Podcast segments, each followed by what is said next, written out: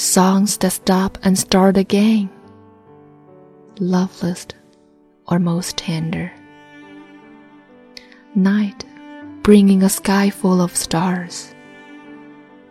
On the stem of memories, who doesn't have two or three elegant flowers draped with sentiments, nameless, spreading? The scent of wild lotus, every petal a bright moon in a quiet place. Wind blows over the lake. Hair gets ruffled. Perhaps. The water is wrinkled like a brocade of fish scales in the surrounding vastness, like dreams rippling in the center, uncertain of where to go, leaving no trace. But everyone knows this drawing, this reflection of memories sunk deep in the water.